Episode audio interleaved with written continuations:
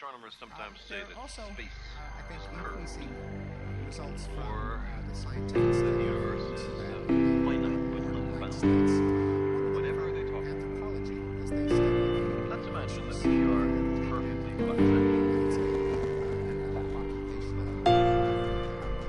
Neurociencia, Inteligencia artificial.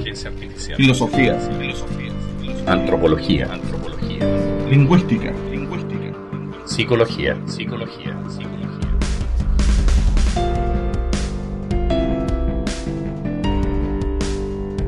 Podcaster.cl presenta Tercera Cultura. Un podcast de divulgación de la ciencia cognitiva actual. con Ricardo Martínez y Remy Ramos.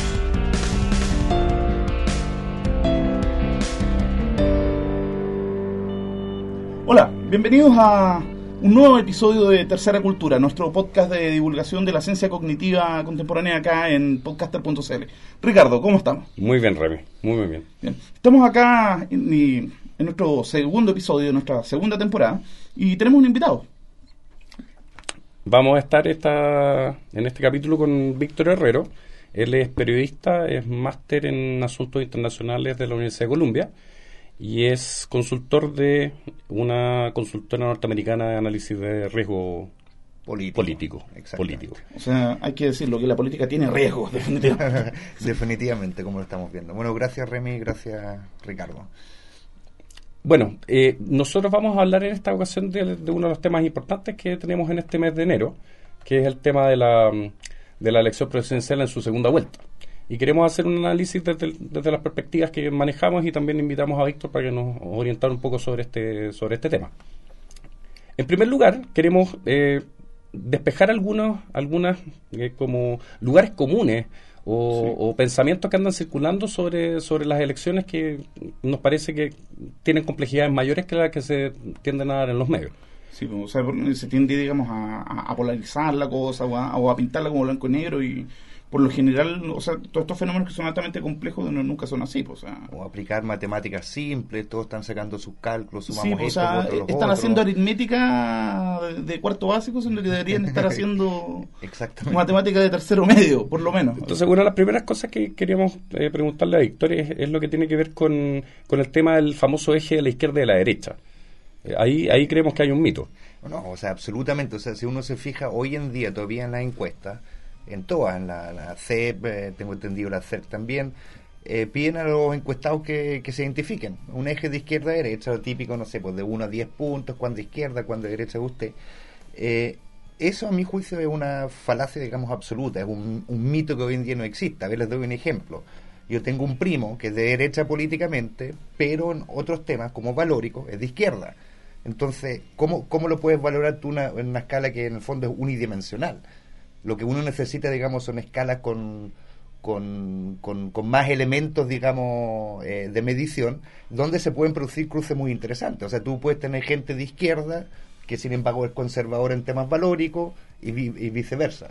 O que es liberal en temas económicos, por ejemplo. Liberal en temas económicos y liberal en temas valóricos, y eso no nos calza con lo que nosotros pensamos tradicionalmente en la derecha. Sí. Entonces, alguien así, puesto, digamos, obligado, bueno, en, en la escala 1 al 10, cuán izquierda o derecha eres, por eso todo el mundo tiende a ponerse en el medio. O sea, si uno se fija en la encuesta CEP, etcétera, generalmente uno, la gente tiende a ponerse al medio y en parte eso tiene que ver no necesariamente porque sea gente del centro, sino la, de, la DC sería el partido más grande de Chile, pues y no lo es. Sino que porque hay cosas que dicen, bueno, un poco de derecha aquí, un poco de izquierda allá, y bueno, ya le pongo cinco puntos, justo, justo al medio. Sí. Bueno, tenemos a la vista precisamente los resultados de, de una de las encuestas CEP que se hizo en octubre del 2009 y tenemos acá precisamente un gráfico que representa el eje izquierda-derecha, representando de 1 a 10, 1 eh, absolutamente de izquierda y 10 absolutamente de derecha. Lo curioso es que la media de los entrevistados eh, es da un 5 5.3, o sea, ligeramente, pero muy ligeramente cargado hacia la derecha. ¿ya? No, eso es ligeramente cargado a la izquierda. Fíjate, porque uno es el valor mínimo. O sea, Ah, la media está ok. en 5,5. Entonces 5.3 es un pelito pelito claro. tirado a la izquierda. tirado a la izquierda. Ah, pero, ya, pero básicamente es el centro. Sí, o sea, la, la- la media de los entrevistados eh, eh, o sea, básicamente esto diría de que en promedio Chile es un país de centro. Lo curioso, digamos, es la percepción, digamos, de qué tan a la izquierda o qué tan a la derecha están los, can- los cuatro candidatos de la, de la primera vuelta. ¿eh? O sea, Arrate aparece con 2,86, Frey con 2,29, 4,49. Cuatro- 4,99, perdón, eh, Ominami con 4,51, Enrique Ominami, y Piñera con un 8,3. Pero que, por ejemplo, ahí hay algo interesante. O sea, si la mayoría de los encuestados dice que está en 5,3, o sea, es al medio, entre 1 a 10 están justo al medio, y la mayoría de ellos percibe a Piñera en 8,3, o sea, bastante hacia la derecha, bueno, ¿cómo es que saca 44%? Se aleja de sus propias preferencias. Supuestamente en este eje izquierda-derecha. Y Yo creo que en parte tiene que ver, y, y para volver un poco a lo que decías tú, Ricardo, tiene que ver que simplemente ese eje no, no sirve. Ya no sirve para analizar el electorado. O sea, ese servía el 88. Para Sí. sí, no. Pero Claro, yo estuve revisando eh, un- sobre una sobre una disciplina nueva, no, no tan nueva, de, de la ciencia cognitiva, que se llama los análisis de multiagente. Y en los análisis de multiagente hay unas pruebas, eh, un modelo que se llama el modelo de la cultura Axelrod. Vamos a subir el vamos a subir el, el link a, a una interfaz que permite jugar con el, con el modelo. Y dice que cuando hay pocas opciones, eh, por ejemplo, elegir entre cerveza y Coca-Cola o entre, elegir entre café y té, eh, y las personas no tienen muchas variedades dentro de esas opciones, las cuestiones tienden a polarizarse. A mí me parece que en el caso de las elecciones hasta esta fecha, eh, normalmente se manejaron dentro de lo que se llama la, la famosa dicotomía entre sí y el no. O sea, la- el electorado tendía a polarizarse. O sea, uno estaba a favor o estaba en contra de Pinochet, votaba que sí, votaba que no, y eso se proyectó a las elecciones posteriores. Pero lo que pasó después es que esa, ese eje terminó por desaparecer, o está en proceso de desaparición. Pero, pero, pero de- déjame agregar a eso que también el sistema electoral chileno eh, intensifica ese fenómeno. O sea, el sistema binominal tiende a crear dos grandes grupos. O sea, en ese sentido intensifica la idea de un, no, no tan radical como sí o no, pero o eres de este color o del otro color, o eres más de centro izquierda o más de centro derecha. O sea, O sea el que- sistema también apunta a eso. O sea, de que en cierto modo el sistema favorece la exclusión, en cierto modo. Ah, Bueno, tú, tú me comentabas de que otros sistemas políticos, en- la gran mayoría de los sistemas políticos, en cierto modo, tienen una cláusula, por decirlo así, que, que funciona de la misma manera. Tú algo me hablabas de Eh, Alemania. O sea, ejemplo. a ver, todos los sistemas políticos de alguna manera excluyen gente. O sea, para empezar, los perdedores son excluidos. Siempre. Sí, O sea, bueno. uno puede perder con el 30% de los votos, tienes 30% de personas que votaron por ti y no tienes ninguna representación. O sea, eh, o sea lo que voy yo, no sé, pues McCain obtuvo el 48%, pero obtiene 0% del poder ejecutivo. Eh, bueno, el, el antiguo sistema, digamos, eh, eh, del gobierno, la mayoría, digamos, que, que el modelo en el fondo francés, la revolución francesa, o sea, la democracia como el gobierno de las mayorías. o la mitad eh, más uno, por Sí, decirlo claro, la mitad más uno. El, el problema es que hoy en día las democracias ya no se definen así. po. Hoy en día las democracias se definen eh, justamente por lo contrario, el respeto a las minorías. Ese es uno de los grandes temas de la democracia moderna. Eh, por eso, por ejemplo, el tema del, del pacto de no exclusión entre los comunistas y, y- y la concertación. Eh, por eso también eh, en Europa, por ejemplo, ha funcionado muy bien el sistema parlamentario, porque el sistema parlamentario tiende a incorporarte mucho más partidos, mucho más corriente. El Partido Verde en Alemania empezó la primera elección, creo que fue el 76, con 2%, y 14 años, no, 20 años después estaban en el gobierno. Eh, eh, ahora, también se empezaron exclusiones, lo, lo que tú mencionabas, Remis, o sea, en Alemania hay un sistema, por ejemplo, del 5%. O sea, un partido tiene que obtener un 5% a nivel nacional para poder aspirar a entrar al, al- al Parlamento. Entonces, también hay exclusiones, ¿te fijas? O sea, con 4,8 quedaste fuera.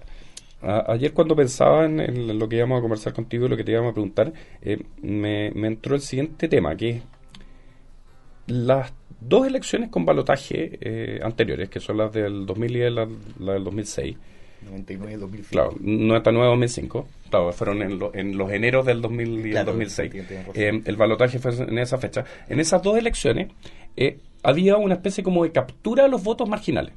Vale decir, en las dos ocasiones la concertación logra superar el 50% cuando se trasladan de forma casi íntegra los, los votos de, que votaron por los candidatos de la izquierda extraconcertacionista en ambas, en ambas ocasiones. Y claro, está el, el voto de Frei Bolívar, pero no- creo que eran 26.000 votos en total, o sea, casi, casi irrelevante para todo el, todo el análisis.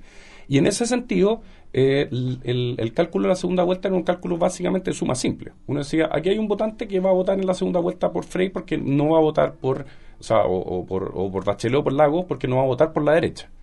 En esta ocasión esa cuestión ha cambiado. O sea, creo que asistimos Es que- al inicio de un nuevo como sistema de eh, toma de decisiones en una segunda vuelta, que no es análogo al que vimos en las dos segundas vueltas anteriores. Es que es un poco el, el- el punto que mencionaba antes que, que empezáramos a grabar este programa, que en el fondo las matemáticas, o sea, las matemáticas que, que aplican eh, los ingenieros electorales y las campañas, digamos, esas matemáticas simples, burdas de antes, ya simplemente no funcionan.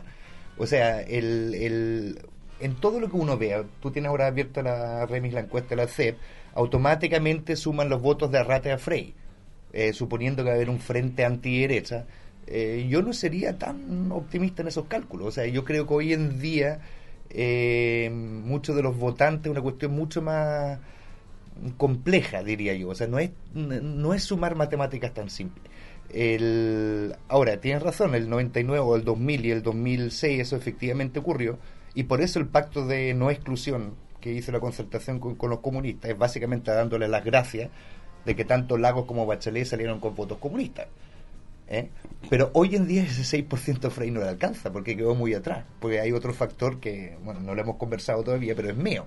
Entonces, claro, sí uno puede decir ya los comunistas sí van a votar en contra de la derecha. Ya, haz matemáticas simples, 29 más 6, 35. Bueno, te faltan 15% todavía. Claro, y con el 15% eso no, no se alcanza. Quiero quiero comentar otra cosa respecto a eso. El, el, el votante de, de izquierda no necesariamente votaría por, en una segunda vuelta por Frey. Eh, en, en un libro que estaba revisando ayer sobre sistemas de multiagente, eh, una de las cosas interesantes que decía era que normalmente los votantes ranquean a sus candidatos. O sea, para un votante hay un candidato 1, un candidato 2 y un candidato 3. Sí. Los rankings pueden ser por mayoría, o sea, un candidato me gusta mucho más que el otro, por una mayoría sencilla, vale decir, me gusta un poco más, pero tampoco es tanto, o indiferencia. Entonces, yo creo que aquí la complejidad está en lo siguiente. En las votaciones del 2000 y del 2006, era muy claro que los votantes de la izquierda, su segunda opción era la concertación. Sí. Y la tercera opción, claramente lejos, como una no opción, era la derecha. En esta ocasión, yo creo que particularmente con el caso de los votos de Arrate no es tan claro. O sea, un votante de Arrate, con los muchos que yo he hablado, eh, y que pueden representar un altísimo porcentaje de su voto también, eh, No, no son, tampoco. ah, claro, eh, fueron tampoco. claro, no fueron tampoco, pero, pero muchos con los que yo he hablado dicen, me da lo mismo que gobierne Frey o que gobierne Piñera.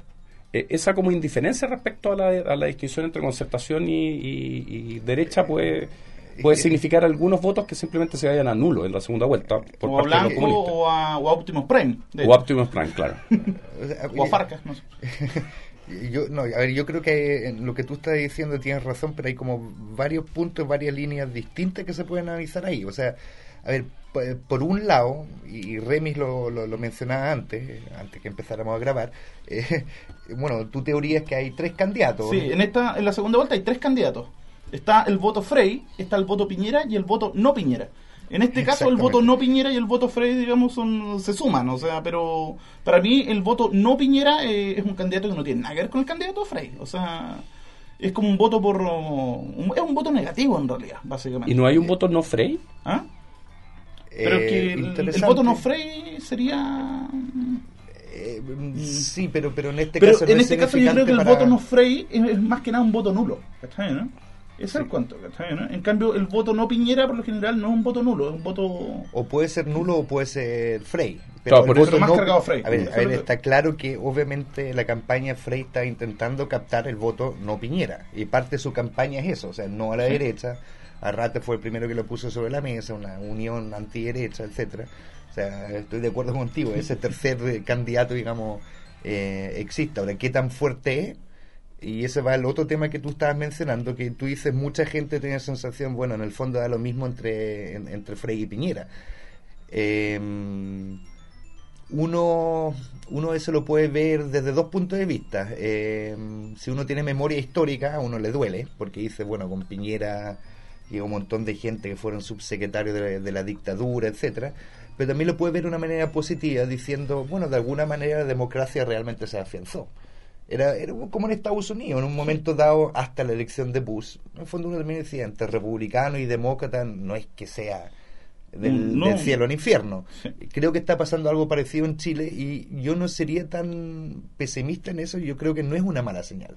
Yo creo que es una señal, en el fondo, de, de- de cierta madurez política del país.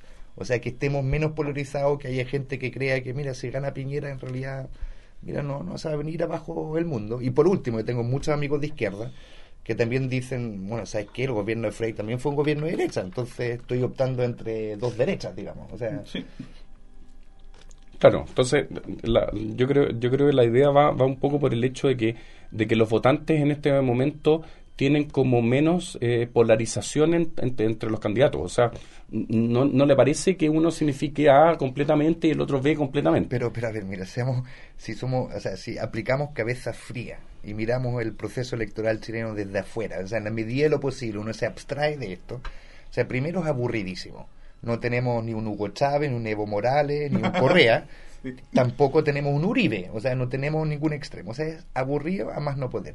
Si uno eh, realmente pone cabeza fría, lo mira desde afuera, la campaña, no, no digo las políticas ni el político, las campañas fueron cuatro campañas que fueron del centro hasta la izquierda.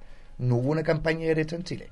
No, No lo hubo. O sea, Piñera, ahora que uno le crea o no le crea que sea ingeniería electoral es otro cuento, pero Piñera eh, habló de un rol más fuerte del Estado, de profundizar las conquistas sociales de la presidenta Bachelet, o sea, sonaba como un socialdemócrata. sí. Y para más remate tenía una pareja de gay en la franja.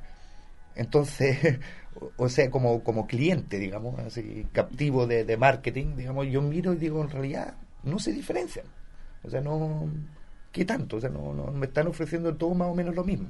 Y la pelea es privatizamos el 5% Codelco o 0 o el 10.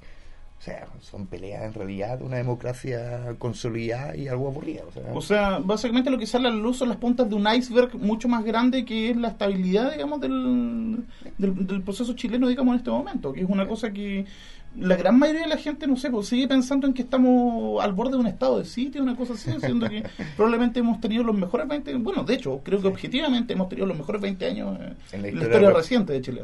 No, yo creo que en, ¿En todo? en toda la historia de Chile. O sea, desde el punto de vista social, o sea, de estabilidad, de estabilidad política, de desarrollo social. eh, mira, yo no tengo cifras de la mano, pero yo creo que entre 1850 y 1870, 20 años, básicamente en Chile probablemente no cambió nada a nivel de la población. Entre 1990 y 2010 ha cambiado todo, todo. O sea, pasa la gente se olvida, se acostumbró. O sea, hasta hace 15 años vivíamos con inflación todavía. No era muy alta, 18, 20% al año. Pero nosotros estábamos, o sea, a mí los puchos me, me cambiaban de precio cada dos meses. Pues. Y ahora hace años que no cambian de precio. O sea, Claro, claro, los 1.500 pesos son impajaritables y no, no se mueven de ahí. Además que hay una especie como cierran una cifra simbólica. Claro. Porque en esa época los, pe- los cigarros costaban, no sé, 183 pesos. Estoy No, no, exagerando, pero, pero... tú, tú eras más Ah. cuico y, y él compraba, él compraba, ¿cuál era? Chesterfield, algo así, a 275 pesos. la claro, claro. No, yo entré al mundo del tabaco con, no sé, pues, fumando Belmont a 600 pesos, una cosa así. Pero bueno.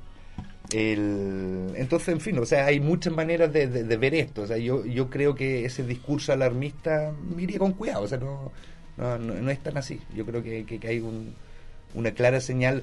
Lo que lo pasa, lo curioso es que la concertación que debería cosechar los frutos de todo esto eh, esté perdiendo, digamos, y, y- y probablemente pierda. Eh, pero esos ya son problemas políticos, no, no son realmente de...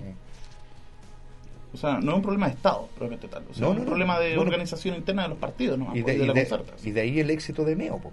Sí, de ahí el gran éxito que, que fue el primero en saber identificar eso, el primero en decir, en el fondo, que la concertación no se estaba haciendo cargo de sus propios logros eh, sociales, etcétera. Eh, y, y yo creo que eso en parte por lo menos explica el, el fenómeno de Meo. O sea, lo hablábamos anoche, o sea, la- la- Chile históricamente nunca ha sido un país, a ver, sí aventurero, o sea, tuvimos la UP, Marmaduke Grove, pero esa aventura viene después de largos procesos institucionales, o sea, no es un país que a un recién llegado le otorgue el 20% de los votos. O sea, no, y, y la candidatura de mío en ese sentido, o sea, prendió con mucha fuerza. O sea, empezó en marzo, básicamente, Sí. en, en abril. Ayer comentábamos que Meo probablemente si hubiera tenido seis meses más, otro gallo cantaría. Puede ser, sí, claro. Claro, con seis meses más de campaña, el desgaste de, el desgaste de Frey probablemente podría haber llegado a pelear la segunda vuelta. O sea, le, le faltó tiempo a la campaña. Bueno, vamos a ir a nuestra pausa freak De rigor. y vamos a interpretar un maravilloso tema que es probablemente el, el jingle político más popular de los últimos 20 años. Eh, los dejamos con uno como usted. Aquí en Tercera Cultura. El primero de los seis, Arturo Frei Bolívar, uno como usted. Nos unirá,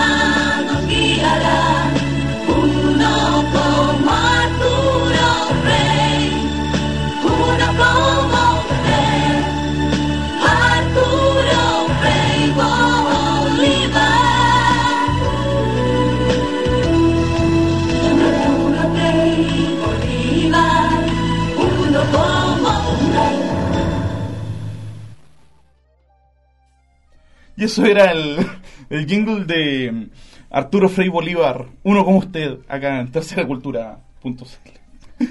Ay. Eh, bueno, durante la pausa, digamos, estuvimos conversando afuera un rato y, no sé, o sea, de- creo que a- algo querías decir tú en especial, querías tirar unas papitas calientes por ellas. Sí, papitas, calientes, pero un, par de golpes. El, bueno, el desastre en la campaña de Frey, no, no hay que olvidar quién estaba a cargo, digamos, de esa campaña, era Pablo Halpen. Eh, para aquellos que no conocen Pablo Halpen, eh, él, trabajó con el primer gobierno de Frey, fue, fue su encargado de comunicaciones. Eh, después, en el año 99, 98-99, cuando los vientos eh, no, perdón, estoy equivocado, el 2002-2003, cuando los vientos soplaban a favor de Lavín, hizo un enroque bastante peculiar y se fue como decano de la Escuela de Comunicación en la Universidad del Desarrollo, ¿Ya? Eh, bastión del lavinista en esa época. Claro. Eh, en fin, y él volvió, él estaba en Washington, volvió a hacerse cargo de la campaña eh, de Frey junto a Eugenio Tironi, el, el que tiene una consultora de comunicaciones, también ex encargado de comunicaciones de Elwin. Ellos dos fueron los grandes encargados de esta primera vuelta. El- a mí me tocó, disclaimer, yo trabajé con ellos durante dos meses. Eh, me tocó verlo de cerca. Eh, ellos básicamente montaron esta campaña y teníamos discusiones que montaron esta campaña. Y volviendo al tema original que decías tú, bajo el antiguo eje izquierda, derecha, nosotros hablábamos del patrón de los años 90. O sea, existe un mundo, un, un- pueblo chileno concertacionista que hay que reencantarlo porque la derecha jamás va a ganar. Eh, bueno, claramente a la luz de los resultados, digamos, leyeron absolutamente mal el, el- el país. Eh, lo que es más triste, lo leyeron tan mal. Ellos dos, por ejemplo, escribieron libros a fines de los 90, a principios del 2000, hablando del nuevo chileno, la nueva clase media chilena, cómo la concertación le había cambiado la cara al país. Y ni siquiera se hicieron cargo de, de- de sus propias hipótesis y teorías, sino que a la hora de la campaña volvieron a pensar en el marco de los años 90. O sea, es una cuestión muy, muy, muy impresionante. Bueno, los dos están fuera eh, ahora Sí. de la campaña. Bueno, Tironi creo que tiene algo todavía por ahí. Eh, eh, en fin, y eso te muestra, digamos, cuán, cuán arcaica en el fondo fue la campaña de Frey y cuán lo mal que han leído, digamos, el Chile en el que estamos viviendo. Yo me acuerdo que veía siempre una propaganda de Coca-Cola que está en ese cartel que ahora parece que eliminaron de la Plaza Italia. Hay un tremendo cartel que está encima de un edificio que está justo en la esquina de la Plaza Italia. Y esa campaña de Coca-Cola, no me acuerdo que- en qué época era, era, creo a fines de los años 90, que era siempre, la campaña siempre, siempre Coca-Cola. Sí. Coca-Cola en todos los momentos, Coca-Cola en todos los lugares, Coca-Cola en todas las situaciones vitales Omnipresente. omnipresente. Entonces yo decía, ¿hay algo que le pueda ganar a una campaña siempre? O sea, la campaña siempre parece que es la ganadora. O sea, si tú presentas un producto como es el producto que siempre ha estado ahí, que siempre te acompaña, parece que no hay ningún eslogan que pueda superarlo. Y me, me di cuenta justamente en esa, en esa misma época que apareció la campaña de Lavín que está el eslogan contrapuesto, que es el eslogan del cambio. O sea, como que en el fondo hay dos grandes discursos que tratan de, de ganarse a los electores. El eslogan de siempre, como siempre concertación, haciendo que la concertación sea una especie de Coca-Cola, contra el eslogan del Pepsi Challenge. O sea, denle la, den- denle la oportunidad al otro, al otro lado, porque Pero- puede haber un cambio. Pero ojo, ojo, me, me gustó mucho tu imagen, pero el problema es que la Coca-Cola se volvió vieja ahora, porque estos tipos, o sea, la Coca-Cola es una empresa muy creativa y van cambiando un poco la fórmula, los envases y ese siempre no es el siempre de siempre, o sea, la Coca-Cola ha ido cambiando en tamaños, en, en forma, etcétera. La concertación era lo mismo. O sea, si uno mira la concertación desde el año 90 hasta ahora el 2010, hay un siempre la concertación, pero siempre un cambio. Hay una narrativa, o sea, hay una progresión clara en, en, en, estos gobiernos. O sea, tienes Elwin, los cuatro años, asegurar la estabilidad política, que no haya otro golpe, que Pinochet no, no se mande algún cagazo. De ahí viene Frey, que es el modernizador, vamos a abrirnos al mundo, etcétera. De ahí Sí, viene el se Lago. abrió al mundo, él por lo menos, mucho. Claro, yo eso, más me acuerdo. no- yo eso no, no, no se lo critico a todo esto. Yo creo que ahí eh, se puede hacer un pequeño paréntesis. Veníamos saliendo 17 años de dictadura y a Pinochet no lo recibían ni en Filipinas. po. Sí. Entonces había un cierto resentimiento general hacia lo que era exterior, Claro. machacado por una prensa durante años, años, años. El fenómeno de Frey, el que viaja, el Mercurio y la tercera y todo, le machacaron, le machacaron. Yo creo que es lo que él tenía que hacer. Y ojo, yo no soy freísta, o sea, pero, pero es un paréntesis. Sí. De ahí viene Lagos, el primer presidente socialista en la moneda. De ahí viene Bachelet, la primera mujer. O sea, dentro de eso siempre también se ofrece un cambio Claro. se ofrece, son cambios menores, pero se van ofreciendo cambios. Y el problema es que con Frey 2.0 eso, eso no ocurre. O sea, cu- ¿cuál es el cambio? O sea, tú alguna vez me has comentado que la narrativa natural hubiera sido que el candidato fuera Meo. O sea, Meo era el candidato, eh, en esta narrativa, Claro. eh, eh, vendría a ser, bueno, el primer joven, ponte, o el primero que nació después del golpe. Eh, y dentro de la lógica de la concertación, pero ofreciendo ese cambio, eh, esos pequeños cambios, digamos. Cuando, cuando Meo dijo, yo soy el hijo ilegítimo de la Bachelet, eh, ti- tiene razón. O Sí. sea, sí lo es, absolutamente. Claro. Eh, comentábamos alguna vez también que eh, hay un tema también con los votantes de Meo y con lo que se tiende a llamar como el nuevo Chile o la, o la nueva la, la nueva clase media que ha surgido con la concertación. Eh, ahí, hay, ahí hay un tema, que es que el- ese votante es un vo- votante que, que está mucho menos dentro de esta polarización. Sea, los votantes de la polarización serían los que votaron por Frey y los que votaron por Piñera hasta cierto punto. Pero hay un 20% que no responde a esta, Esta a lógica. esta, a esta lógica y que son, son los votantes de Meo. Que, Sí, sí, o sea, a ver, yo, yo creo que un- una parte importante de esos votantes de MEO son efectivamente gente de la concertación que se cansó, eh, pero a diferencia de- del comando de Frey que cree que los puede reencantar, yo creo que los perdieron. Eh, yo creo que Meo ha sabido leer muy bien el- los signos del tiempo, por eso lo ha ido también en, parte, o sea, su discurso en contra de los partidos, etcétera. Eh, yo sigo pensando que el alma chilena es un alma de centro izquierda y en general es progresista. Si uno lo mira en la historia, o sea, la última vez que ganó un presidente de derecha en, las urnas, eh, valga decir, fue Jorge Alessandri, el 58, con creo que fue 36% de los votos. Eh, y no era la derecha que conocemos hoy en día, un tipo tecnócrata, se da mal con el Partido Nacional, etcétera. El- yo creo que Meo ha sabido leer eso muy bien. La concertación se equivoca al creer que eso los pueden reconquistar. O sea, yo creo que hay una crisis también de los partidos políticos muy fuerte.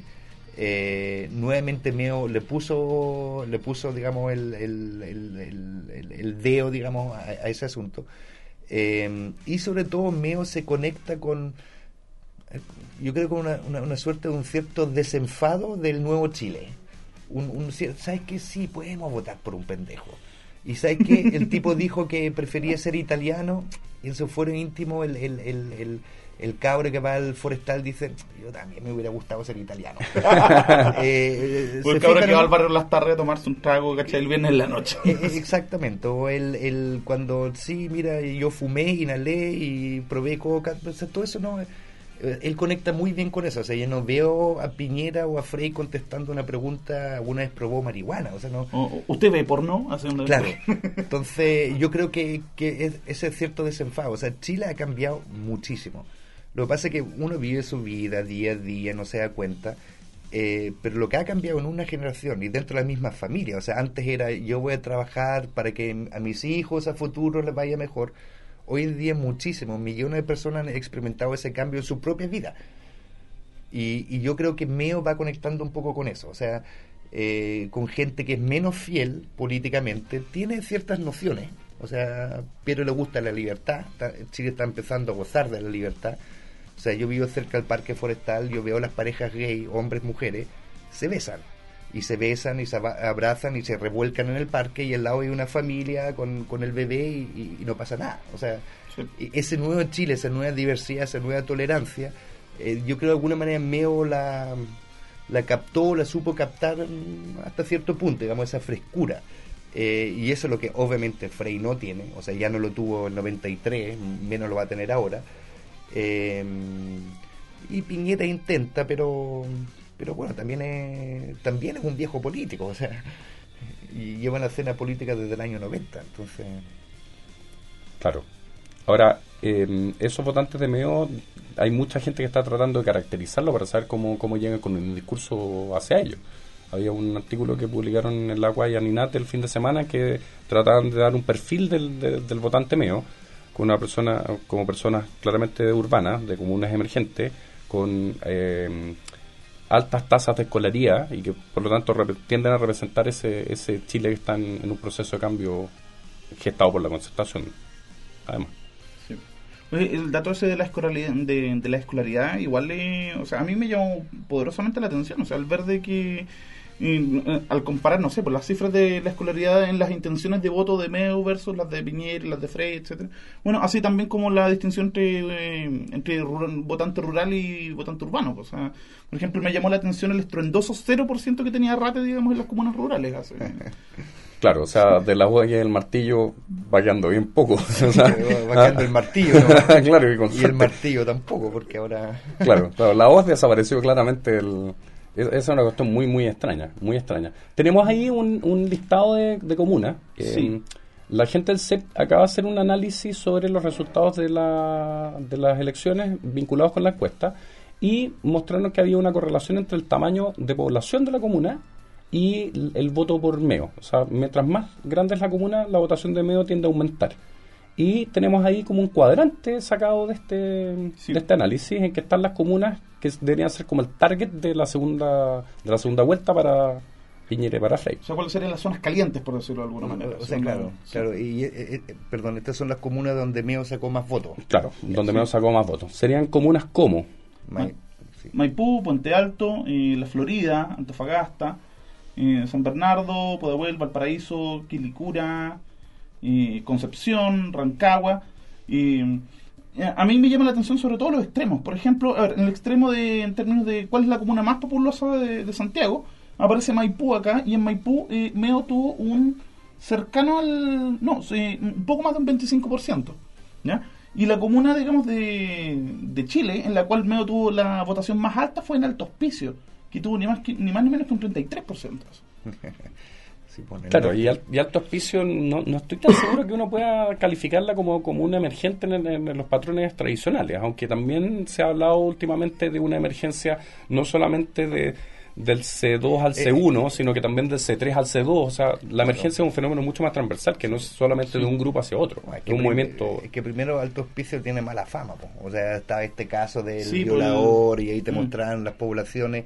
Eh, yo cuando fui aquí, que hace la última vez hace cuatro años, en realidad es un tipo, viene a ser un tipo suburbio de Iquique de, de- de clase media, o sea, o de, de aspirante a clase media, o sea, uno empieza a ver las casitas todas iguales, con sus cerquitos, así como, como bien gringo, digamos, o sea, eh, lo mismo, bueno, ocurre con, con, con Maipú, eh, obviamente la Florida.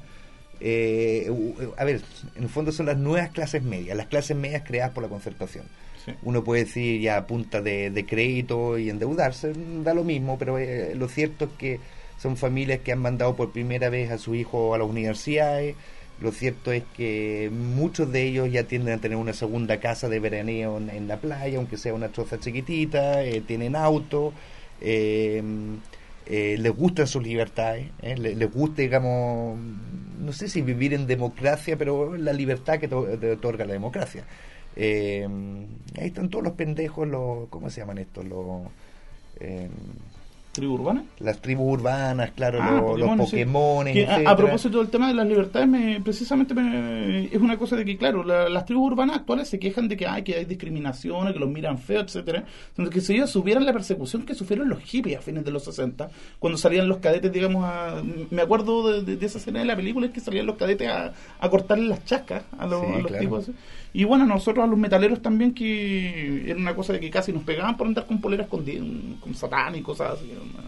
¿no? Y lo, lo que se olvida, no sé, en Chile hasta hace 20 años éramos todos muy uniformes en general. O sea, tenía ciertos grupos, los metaleros, los artesas.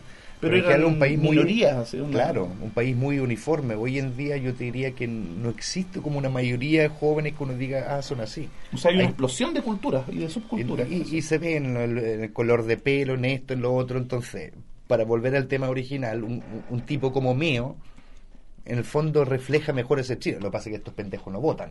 es el problema. Pero- ese, ese es pero- otro punto que...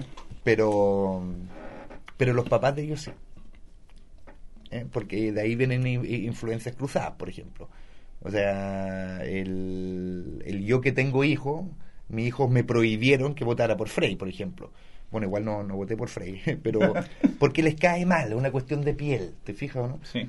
O sea, de hecho, me, yo, bueno, siempre tengo la impresión de que en la intención de voto muchas veces pesa más eh, la empatía que se puede tener por tal o cual personaje que un, que un Absolutamente. programa ideológico o político. O sea. Ah, Mira, de hecho hay, hay un punto. El, así como hoy en día hay todo un derrumbe de la, de la teoría neoclásica en economía, o sea, el comportamiento racional del consumidor.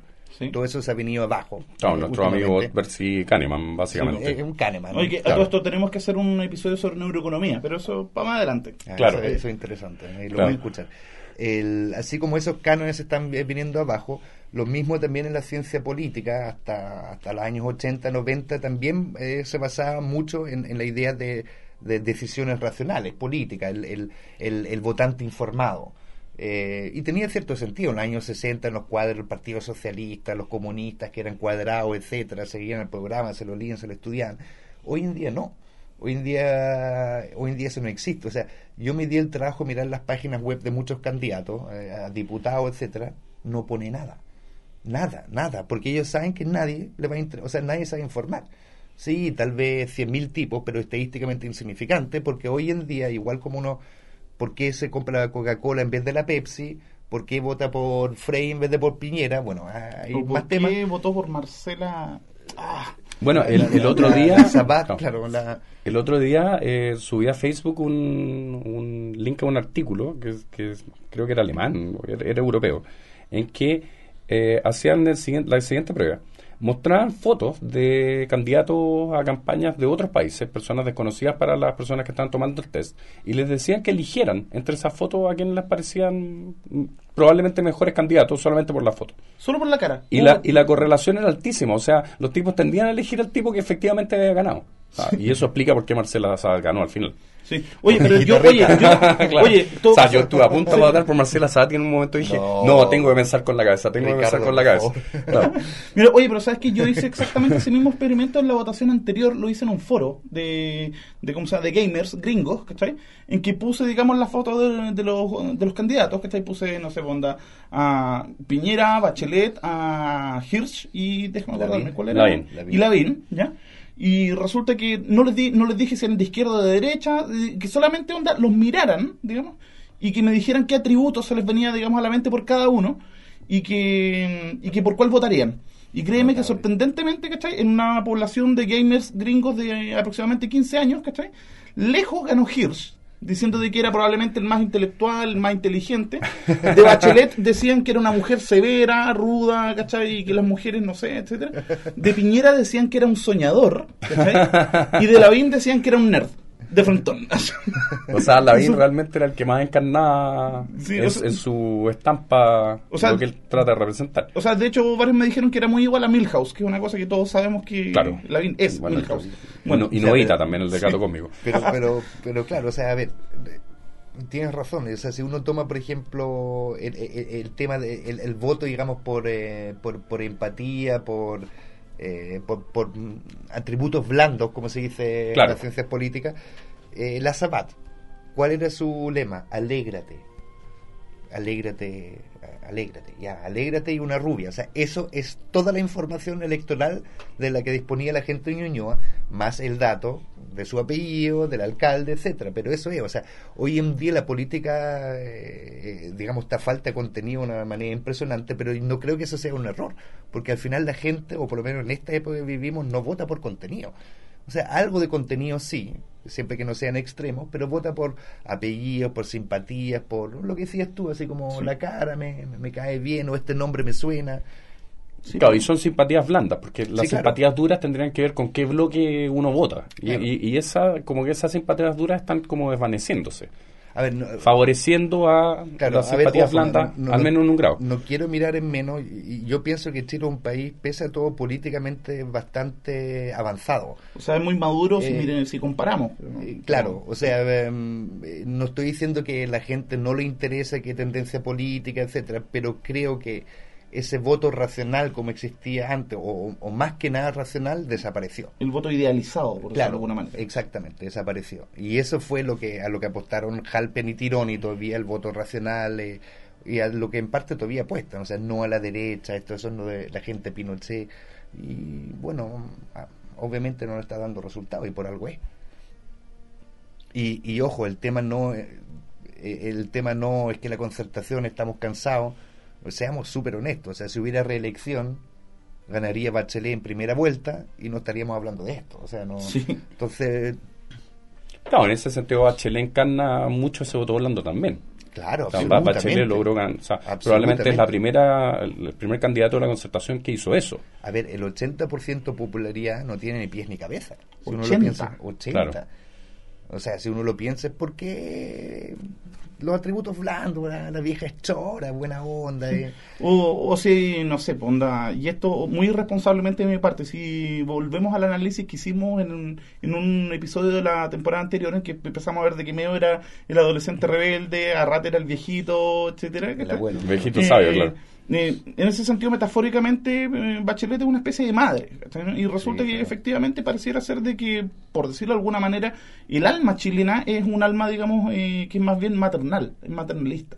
Bueno, más está, que... está toda la, la- la famosa teoría de los guachos en, Sí. en- o sea, en- en sociología chilena eso y en antropología chilena eso que es algo que se ha tratado mucho, el tema del, Sí. del papel de la mujer dentro de la constitución de nuestra sociedad. Es un, es un súper tema. Y claro, Bachelet la encarna mucho. Mucho, mucho. Oye, y pucha, se nos está haciendo poco el tiempo, ¿sí? Eh, ¿Alguna mensaje o alguna palabra así como para cerrar esta? Porque aquí hay mucho... Saludos, saludos. Bueno, saludos. Ah, ¿Puedo mandar saludos a la Sí, familia, claro, sí. todo eso? Sí, un clásico. El, Por favor, ¿qué, qué? saludos.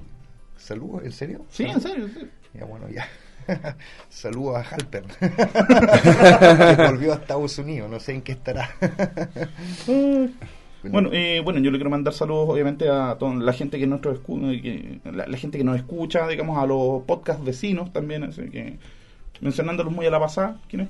Somos millones, Somos analízame, millones. Terminó Eh, su temporada, analízame, bueno, sigue, sigue de guerra, claro, y Sí. desde el fin del mundo, bueno, son nuestros podcast amigos. Eh, Lo que sí, yo, yo puedo pedir al final una canción, ¿o no? Sí, eh, sí, por favor. Sí. ¿La, la pido? ¿La pido? sí, por favor. Anarchy in the UK, de los Sex Pistols. Wow. Hablando de política. Sí, eso de no sé lo que quiero, pero sé que lo voy a conseguir. Algo- Exactamente. No, es una grandes frases, digamos, de, de ese periodo. Ya, entonces vamos con Anarchy in the UK, con Sex Pistols, y esto fue Tercera Cultura. Gracias. Gracias a ustedes. Chao. Chao. Thank you.